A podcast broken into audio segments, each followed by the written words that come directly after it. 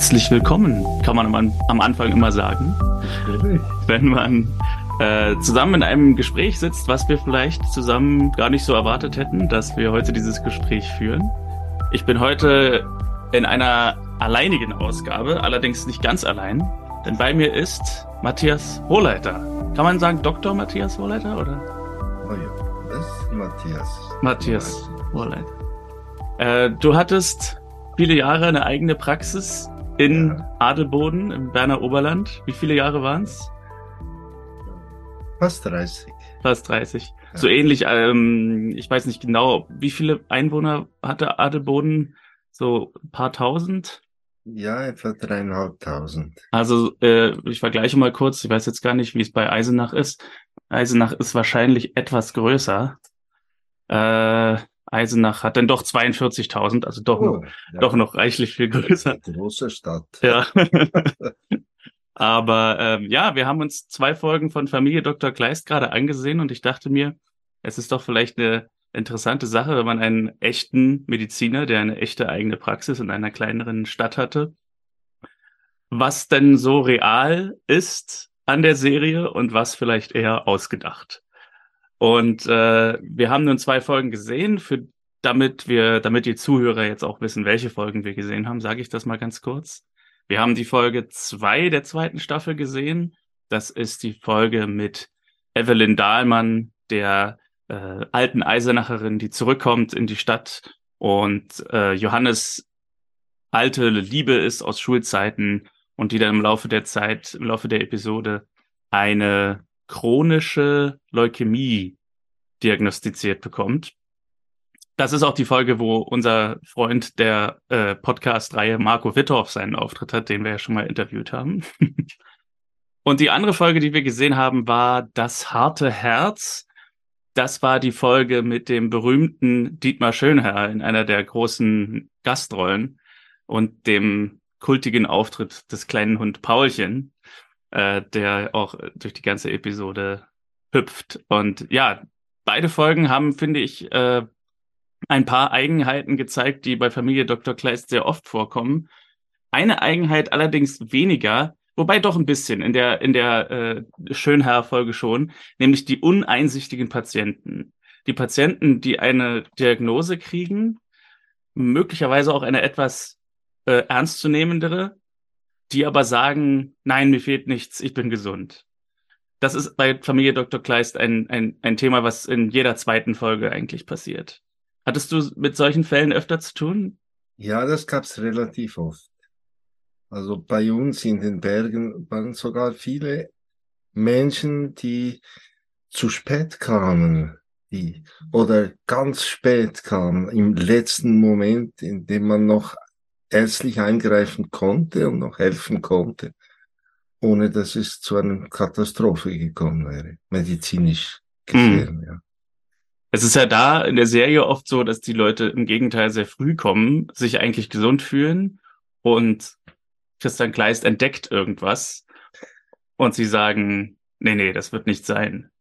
Also ich habe den Gegensatz zur Stadt, zur Hauptstadt in Bern, Hauptstadt der Schweiz, habe ich auch ein pa- paar Jahre gearbeitet. Da war es schon ganz anders. Mhm. Da sind die Leute auch eher zu früh gekommen.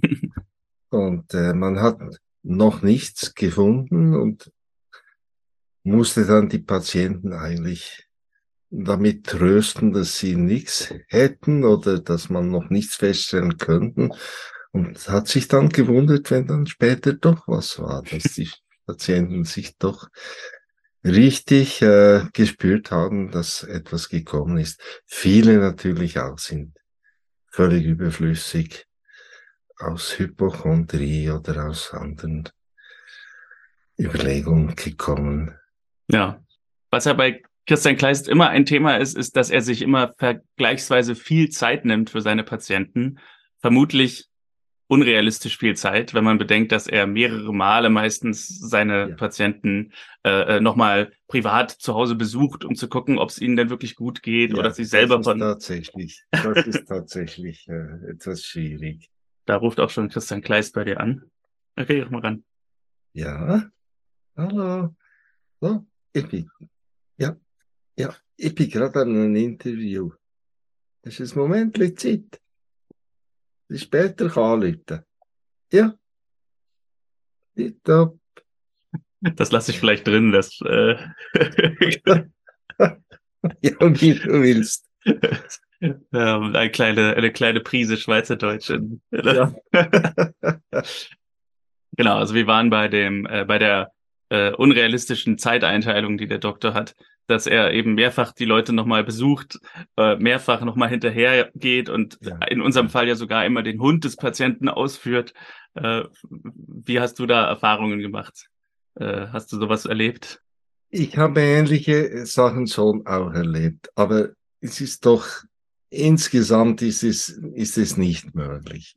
Es sind natürlich Sachen, die einem bleiben. Also ich mag mich erinnern, dass ich mal einen Nachmittag frei nahm, um meine Patientin auf der Alp zu besuchen.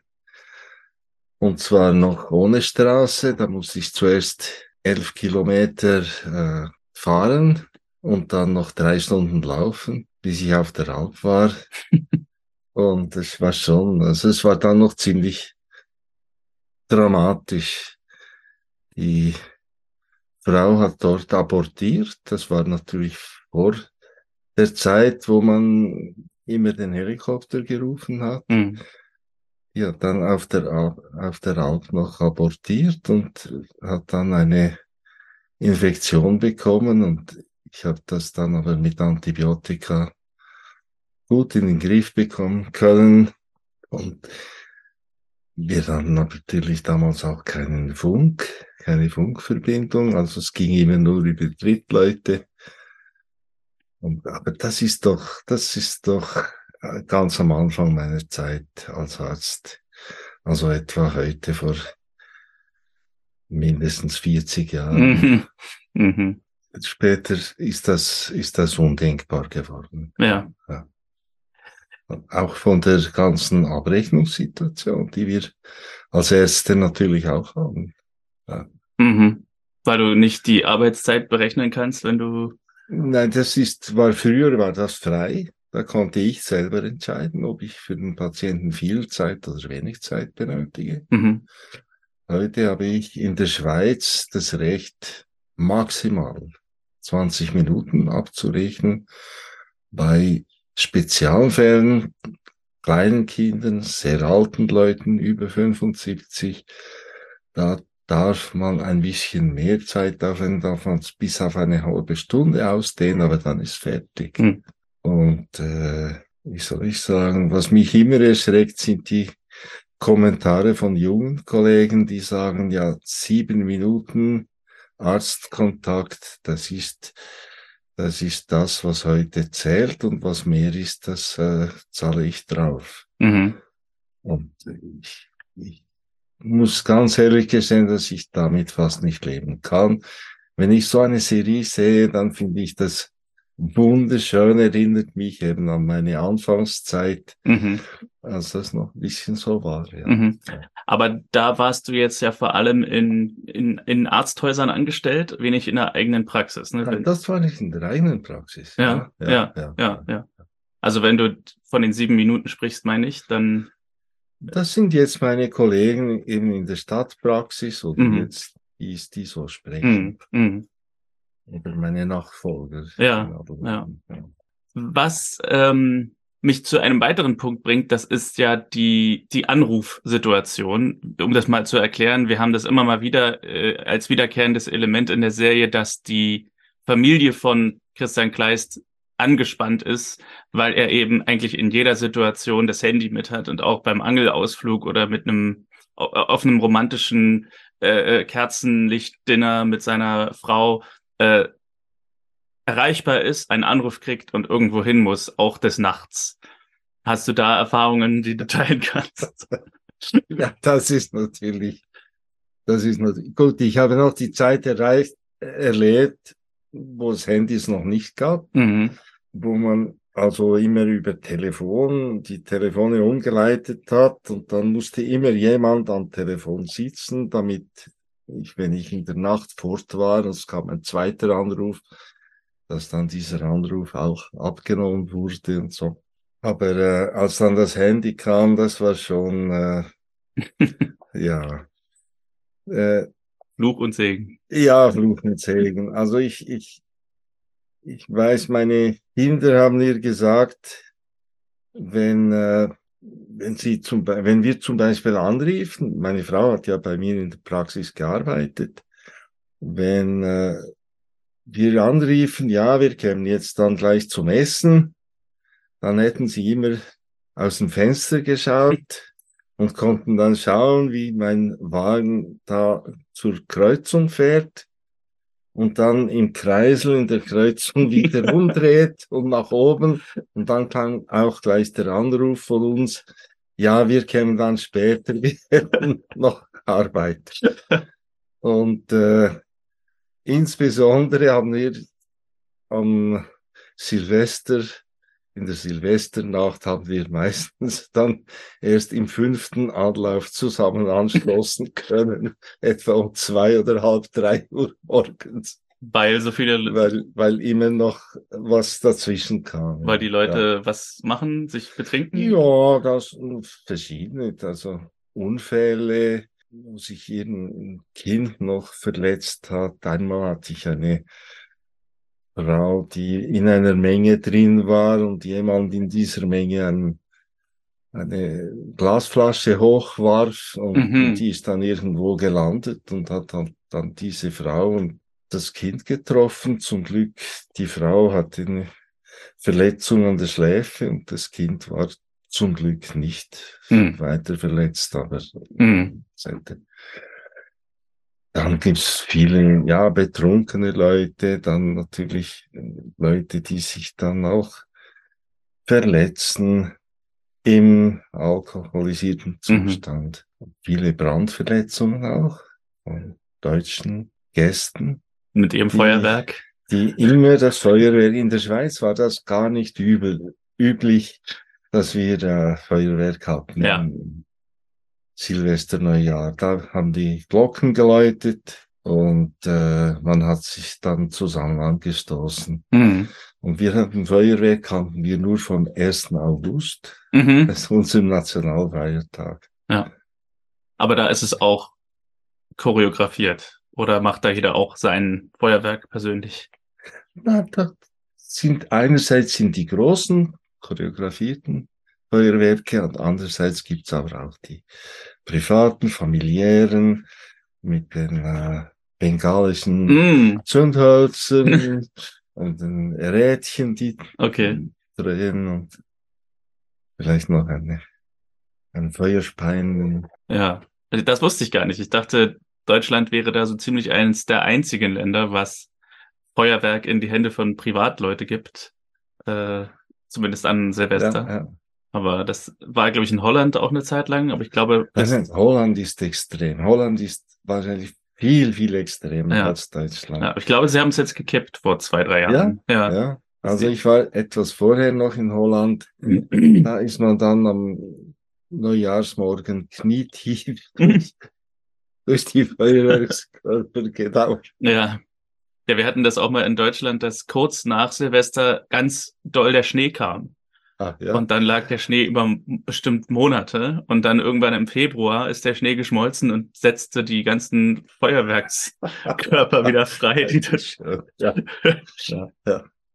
Ähm, aber zurück zur Serie. In der Serie ist übrigens immer Sommer.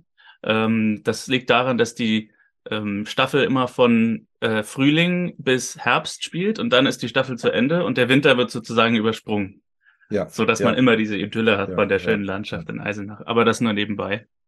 Ich kann mir aber vorstellen, dass Eisenach sehr schön auch im Winter ist, wenn es geschneit hat. Eigentlich schon, ja.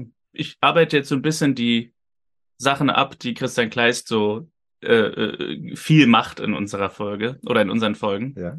Und, äh, und, und gucke sozusagen, ob das real ist oder nicht. Äh, ein, ein ebenfalls wiederkehrendes Element ist, als der Praxisarzt Leute auf der Straße ansprechen, die irgendwelche Symptome zeigen und sie fragen, ob sie krank sein könnten. Das haben wir jetzt in der einen Folge ja, gesehen, ja, ja. wo der nur so ein bisschen strauchelt, der alte Eversbusch, und er hingeht, ja, hatten Sie das und hatten Sie diese Symptome und hatten Sie das und er schon richtig genervt ist und sagt, Haben Sie keine Patienten oder warum müssen Sie welche von der Straße aufsammeln? also diese Situation ist wahrscheinlich schon etwas daneben. Das ist heute sehr unüblich, so etwas ist undenkbar. Mhm. Also es kann schon sein, wenn jemand deutlich einen Schwächeanfall hat, dass man von Weitem sieht, da ist was nicht in Ordnung, dass man dann mal fragt, kann ich Ihnen helfen, ich bin Arzt. Aber wenn dann ein Nein kommt, dann ist ganz klar, dann kommt vielleicht noch, bitte lassen Sie sich helfen. Mhm. Aber alles andere wäre ja. grenzüberschreitend. Ja, ja. Genau, ja. Und hast du es öfter erlebt, weil das ist das nächste, was Christian Kleist oft erlebt, ist, dass er irgendwo auf einer Party ist, auf irgendeinem Ball oder in unserem Fall in dieser äh, Praxis, äh, nicht in der Praxis, in dem Geschäft. Ja. Und in dem Moment passiert ein medizinisches Problem und er ist zufällig äh, als Mediziner genau an der richtigen Stelle, um genau dann zu helfen. Hat auch seine Tasche natürlich dabei im Auto. Hast du sowas öfter erlebt? Nein, öfter nicht, aber es ist auch vorgekommen, doch. Ja. ja. ja, ja. Also ich habe ja auch schon erste Hilfe leisten können, müssen, dürfen. Äh, das ist schon möglich. Mhm. Ja, ja. Was in unserer Folge auch passiert ist, ist, dass der äh, Doktor mit in die Klinik fährt. Also er, ähm, wie ist die Situation nochmal genau gewesen? Er hat, glaube ich, den Notarzt geholt, bei dem, bei dem die Ambulanz gerufen, genau. Krankenwagen gerufen und ist dann mitgefahren. Aber das habe ich auch. Ja, ja, ja, ja. ja. Okay. Also ich habe auch irgendwie schwere, schwerkranke Patienten habe ich auch äh, ins Krankenhaus gefahren. Vielleicht in der letzten Zeit etwas weniger, in der Stadt dann gar nicht mehr. Mhm. In der letzten Zeit weniger, weil dort die Ausbildung der Ambulanzfahrdienste, äh, die war so gut, dass es nicht mehr nötig war. Mhm. Die Rettungssanitäter vom heutigen Stand, die sind so gut ausgebildet, dass der Arzt eigentlich nicht mehr dabei sein mhm. muss. Ja, und dann habe ich eigentlich nur noch eine Sache, das ist natürlich ein großer Punkt, der uns jetzt in unserer Folge nicht begegnet ist, aber wir haben, es gab eine Folge früh in der ersten Staffel, wo äh, das Thema Sterbehilfe aufkam was ja immer so ein bisschen das Klischee-Thema ja. der Schweiz ist. In der Folge war es so, dass die Figur, das war ein älterer äh, Vater oder gar nicht so alt, glaube ich, irgendwie schwer lungenkrank war durch irgendwelchen Dienst unter Tage und ja. Christian Kleist dann auch meint, er kann ihm hier nicht helfen und dann irgendwie ein Professor aus Zürich dazu holt, der dann ihm irgendwie den Rat gibt, ja, da fragen wir ihn doch mal, ob er mitkommen will in die Schweiz und ob er es dann dort irgendwie sinnvoll zu Ende bringt. Und es war ganz interessant gelöst, finde ich damals, weil es war kein deutliches Statement der Episode in irgendeine Richtung. Also sie haben jetzt nicht gesagt, der fährt jetzt in die Schweiz und äh, bringt sich um oder so. Und sie haben auch nicht gesagt, der entscheidet sich dagegen, sondern sie haben sozusagen gesagt, er fährt jetzt mit seiner Tochter in die Schweiz und dann schauen sie, was passiert. So, aber dass sozusagen die Möglichkeit dafür besteht, eventuell Schluss zu machen und auf diese Weise Entlastung zu erleben, dass er nicht mehr darauf wartet, irgendwann zu sterben, sondern sagen könnte, ich kann jetzt noch leben, ich kann auch noch ein bisschen länger leben und ein bisschen länger durchhalten, für meine Tochter da sein oder wie auch immer, aber ich kann auch den ganzen Lasten ein Ende setzen. Ich weiß jetzt gar nicht so genau, was die Frage daran ist, aber es würde mich jetzt einfach mal sozusagen interessieren, weil wir es ja aus unserem Land kennen, äh, dass es eben verboten ist. Wie ist es in einem Land, gerade als Mediziner zu sein, wo es nicht verboten ist? Und was, wie geht man damit um? Wurdest du damit mal konfrontiert? Ja, ich bin, ich bin öfters damit konfrontiert worden, dass mir Patienten gesagt haben, dass sie, dass sie sich da eingeschrieben haben dafür, dass wenn es dann mal so weit ist, dass sie das machen könnten. Aber ich habe extrem selten erlebt, dass dann wirklich jemand auch ernst gemacht hat. Mhm. Ich habe selber, ich möchte sagen, Gott sei Dank, habe ich das nie erleben müssen, dass mich jemand um aktive Sterbehilfe gefragt hat. Mhm. Weil das, also man hat mich vielleicht gefragt, ob ich es mache, dann habe ich eigentlich im Allgemeinen gesagt, wissen Sie, so generell einfach so sicher nicht.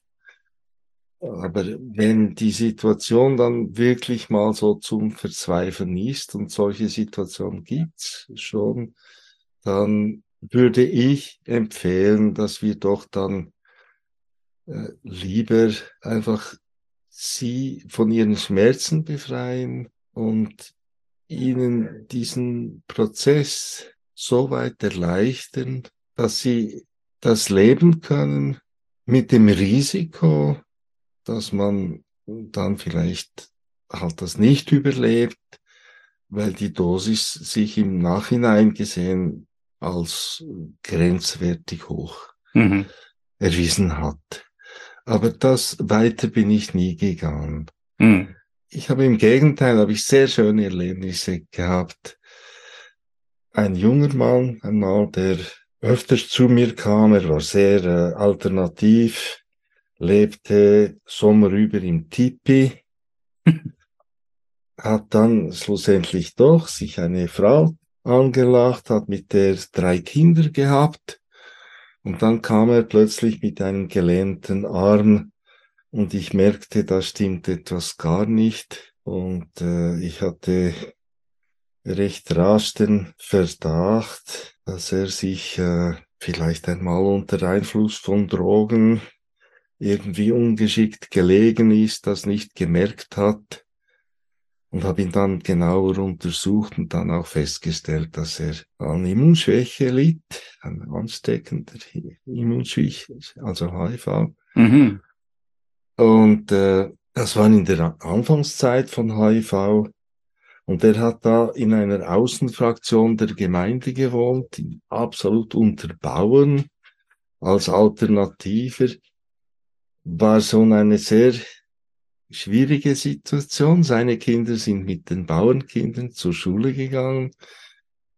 Und als dann rauskam, dass der mit AIDS angesteckt ist, musste ich dann natürlich äh, auch Gemüter besänftigen, bin dann sogar eingeladen worden zu einer Veranstaltung der, äh, dieser Landschule dort. Und Erfreulicherweise ist das Ehepaar, also der Patient mit seiner Frau auch erschienen. Und wir haben dann das erklären können, dass die Kinder frei sind, dass die Ehefrau auch frei ist, mhm. dass er aber erkrankt ist daran und dass er so niemanden anstecken könne und vor allem auch nicht indirekt über die Kinder. Und äh, ich glaube, das hat, war sehr, sehr, äh, es war für mich ein sehr tiefes Erlebnis, dass man da gemerkt hat, wie diese Bergbauernbevölkerung zuerst sehr, sehr kritisch und dann doch ziemlich beruhigt nach Hause gegangen ist. Hm. Und dieser Mann ist dann im, der hat auch mir gesagt, ja, wenn er erfahren würde, er hätte AIDS, dann würde es sich die Kugel geben und ja, und als, als äh, junger Typ ohne Familie bin ich durchaus überzeugt, dass er es auch gemacht hat. Und so ist er dann aber im Kreise seiner Familie wirklich innerhalb Monaten, ja, hat er sich auf den Tod vorbereitet und ist dann auch im Kreise seiner Familie gestorben. Mhm. Und ich habe das ganz groß gefunden.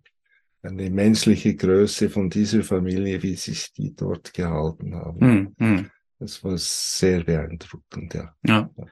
Ich glaube, in der Folge, wo das zur, zum Thema wird, gibt es so einen Ausspruch von dem Schweizer ähm, Professor, Professor Schirrer heißt der, der sagt, äh, dass Patienten sich oft verändern, wenn sie die Gewissheit haben, dass sie selbst über das Ende entscheiden können. Also dass sie gar nicht unbedingt sofort äh, sagen, okay, jetzt kann ich darüber entscheiden, jetzt mache ich sofort Ende, sondern dass sie dann wiederum vielleicht dann nochmal sich Zeit geben oder sich Zeit nehmen. Ja. Das würde ja so ein bisschen auch deine, deine ja. Erzählung unterstützen, dass manche sich einschreiben haben lassen, aber es dann nicht gemacht haben. Ja, genau. Ja, ja. Ähm, jetzt ist mir gerade bei, wo du von ähm, alternativer Medizin und so gesprochen hast, noch eingefallen, Nora, die Arzthelferin. Ja. Da spielen wir ja ein Spiel, äh, ich packe meinen Nora-Koffer, heißt das. Ach so. Und das sind alle Sachen, die sie jemals irgendwie an esoterischem Zeug in die Praxis bringt. Und wir haben jetzt zwei gesehen. Wir haben jetzt, glaube ich, gesehen, wie sie irgendwelche chinesischen äh, Behandlungsmethoden, Ski und sowas Ja, und so ja. und, und Traumfänger Ja. aufgehangen hat. Das sind noch so die harmloseren Sachen. Also sie hat auch später mal so Folgen, wo sie Patienten hypnotisieren will oder Hand auflegen will oder irgendwelche Horoskope deutet. also das ist ein wiederkehrendes Thema. Wie fandest du diese Figur? Ja, das ist so lustig. Das ist, äh, es gibt immer wieder, gibt es Leute auch unter, unter dem Personal, unter dem medizinischen Personal, die sich so einer äh, speziellen Methode, Alternativmethode verschrieben haben. Und es gibt dann unter den ganz Jungen gibt es solche, die dann von einer solchen Methode zur anderen äh, hüpfen und das dann wieder einbringen wollen, voll Eifer, wenn sie wieder einen Kurs gemacht haben. Und ich habe das eigentlich immer genossen, mich mit denen dann ein bisschen zusammenzusetzen und das vielleicht auch ins rechte Licht zu rücken. Und wenn was Gutes dabei war, habe ich dann auch gesagt, sie dürfen die Patienten fragen, wenn, Mhm. ob die, ob die etwas, etwas machen möchten. Mhm. Das ist schon. Aber es, ja, es kam dann doch selten so weit, dass sie das direkt mit unseren Patienten gemacht hat. Sie hat es eher, ist es umgekehrt gegangen, dass sie Leute ansprechen konnten, die dann äh, sich überzeugen haben lassen sollen, dass es vielleicht besser ist, doch auch noch zu mir zu kommen. Ah, ich habe jetzt schon vor zwei Fragen gesagt, die letzte Frage, aber jetzt ist mir noch was eingefallen. ja? Also mal gucken, ob ich meine eigenen Sprüche von wegen letzte Frage dann hinterher einfach rausschneide. ähm, äh, Familie, du hast ja auch eine große Familie, Ja. viele Kinder, Fünf Kinder. fünf ja. Kinder. Bei der Serie ist es so, man gehört nicht wirklich zur Familie, wenn man nicht mindestens einmal krank war und vom Christian Kleist behandelt wurde. Also das heißt, jedes Familienmitglied hat mindestens einmal irgendeine Erkrankung, die dann auch von ihm natürlich erfolgreich behandelt wird und am Ende endet alles gut. Wenn du mal so im Kopf zusammenzählst, hast du alle deine Familienmitglieder einmal behandelt? Also jetzt nicht mit eingewachsenem Zehennagel vielleicht, sondern mit was, mit was höher, höherem, tiefgreifenderem? Ich denke nicht, nein. nein, ich denke nicht. Ich denke, so Kleinigkeiten natürlich schon, mal in einen, einen, äh, einen guten Sirup, ein Honigwasser zu, gegen den Husten oder eine Wunde äh, genäht oder eine Wunde geklärt. Mhm. Das ist schon, glaube ich, bei jedem vorgekommen. Es ist allerdings, sind schon auch zwei, drei schwere, ja, vielleicht noch etwas mehr, drei, vier, fünf schwere Fälle dazugekommen. Eins war ein anaphylaktischer Schock. Das Kind war zehnjährig, eine Tochter, und die ist in 20 Sekunden nach einem Bienenstich ist die ist die bewusstlos zusammengebrochen. Das war eins, ein anderes war ein, da wurde ich zu einem Autounfall gerufen, äh, zu einem Verkehrsunfall gerufen. Und als ich dann hinfuhr und zur Unfallstelle kam, war dort ein äh, Fahrrad, das mir sehr bekannt vorkam, das auch von einer meiner Töchter war. Und daneben waren so Decken, ein Haufen unter einer Decke, einer braunen Wollendecke, wie wir sie vom Militär, diese Wolldecken kennen. Und daneben stand der Pfarrer und äh, mir ist dann wirklich, äh, ja, das Herz in die Hose gerutscht oder ein Kloß in den Hals. Ich habe dort angehalten, ich bin dort schauen gegangen, dann habe ich gesehen das Köpfchen von meinem Töchterchen und das eine Auge war riesig aufgeschwollen und sie lag da wie tot und ich habe ihr Köpfchen in die Hände genommen und habe gesagt, was hast du gemacht? Und dann macht sie das andere Auge auf und sagt, ach, Daddy, bist du hier? und ich hörte den Stein plumpsen von meinem Herzen. Das ist schon, das war so eines der ja. schlimmsten Abenteuer. Hm. Das hatte ich mal aus der anderen Perspektive. Da hatte ich einen Fahrradunfall gehabt und hatte eine Gehirnerschütterung und mich hat, mich hat diese Gehirnerschütterung sehr lustig werden lassen. Also, ja, ja. Ähm, meine Mutter kam dann ans Bett im Krankenhaus und irgendwie hatte ich schon mitbekommen, dass ich immer das Gleiche erzähle. Also, dass ich den Sanitätern mehrfach gesagt ja. habe, dass ich es sehr lustig finde, dass sie mich jetzt in das Krankenhaus hier gegenüber fahren, weil ich ja gegenüber wohne. Das habe ich denen wohl zwei, dreimal erzählt, weil ich es immer sofort vergessen habe, dass ich es ja, denen schon erzählt ja. habe. Typisch. Ja. Ja. Und dann äh, war eben meine Laune irgendwie dadurch so albern geworden, dass ich dann, als meine Mutter ans Bett kam, und ich sah wirklich schlimmer aus, als es war. Also ich hatte eine Gehirnerschütterung und mehrere Schrammen im Gesicht, aber diese ja. Schrammen sahen schlimm aus, aber es waren wirklich nur Schrammen. Und sie kam ans, ans Bett und ich wartete irgendwie im, im Flur dann, dass ich in mein Zimmer dann konnte. Und sie kam und ich habe zu ihr gesagt, na, wie geht's dir? und als sie dann so ganz, ja, es geht mir nicht so gut und äh, sagte, konnte ich das gar nicht verstehen, warum sie jetzt so besorgt ist. schön, schön, ja. Ja, ja. ja. Ähm, ja. Nein, es ist, es ist aber auch lustig, oder mein erstes Großkind, ich habe jetzt neun Großkinder, Enkelkinder sind ja. das bei uns. Die Enkelkinder, mein ältestes Enkelkind, der ist jetzt 21 und als der etwa drei Jahre alt war, hat er einen Gruppanfall. Ich habe hunderte, wenn nicht tausende Kinder betreut mit Gruppanfällen. Ja. Immer problemlos. Aber als es mein Enkelkind war, da war ich mir plötzlich emotional nicht mehr sicher. Bei meinen Kindern hätte mir das gar kein Problem gemacht, aber beim Enkelkind. Mhm. Und dann habe ich angerufen im Universitätskrankenhaus, dort eine Spezialistin verlangt.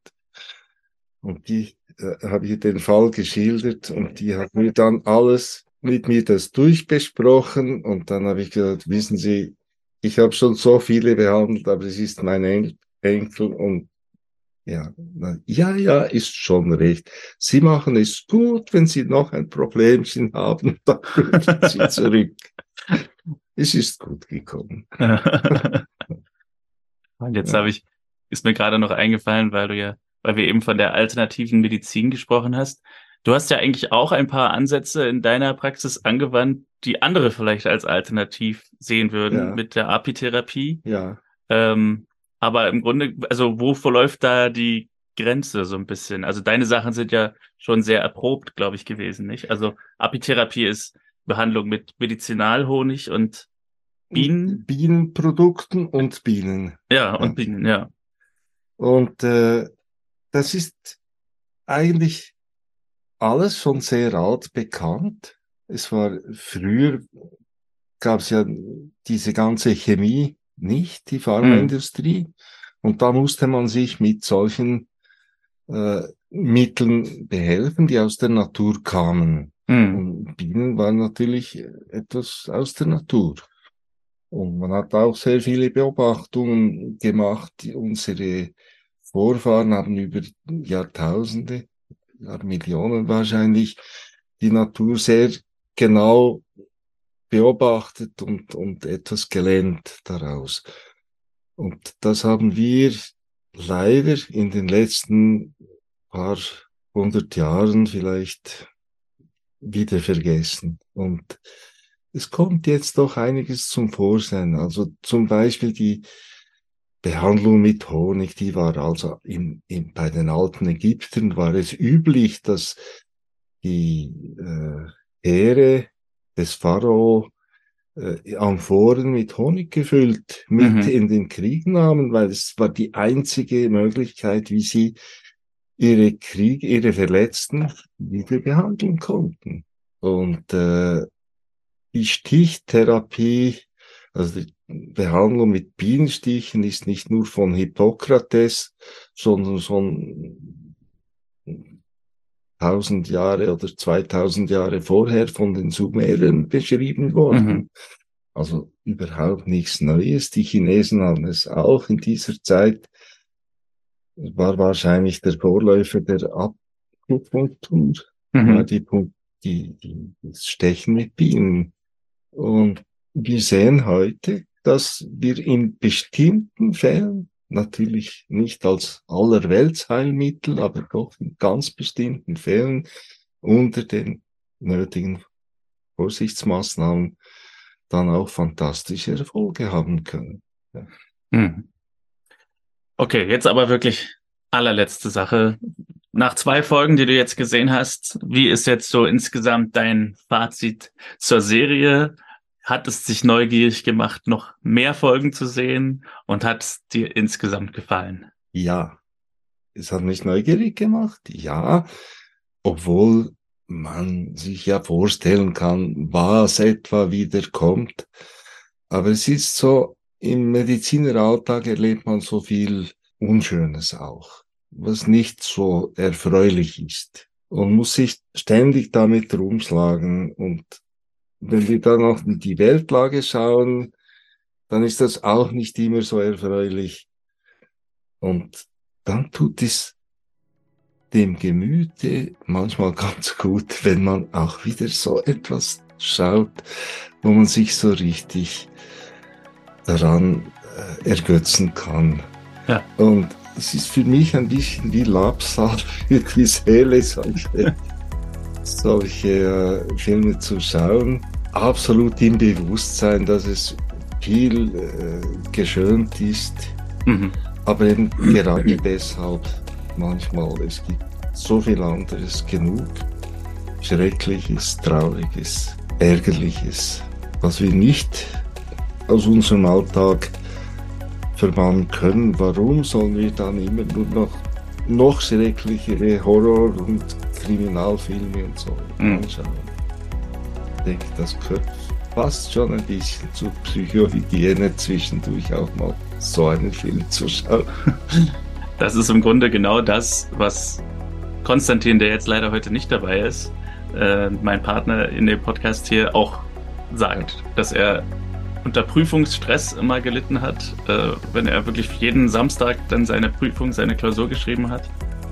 Keine Heizung hatte im Winter, die Heizung war kaputt und ähm, er ist morgens in vollen S-Bahnen äh, zur Uni gefahren, abends in vollen S-Bahnen zurück. Und dann gab es wenigstens zu Hause dann noch diese warme Decke, Familie Dr. Kleist, mit der man sich dann irgendwie den so Alltag verschönern kann. Ja, ja, ja. Vielen Dank, dass du dir Zeit genommen hast, kurz dabei zu sein. Wir werden ja noch vielleicht eine Folge zusammen gucken oder auch zwei. Schön, schön. Ja, und äh, hier geht's am Donnerstag weiter mit einer weiteren Folge Familie Dr. Kleist im normalen Review. Vielen Dank und bis bald.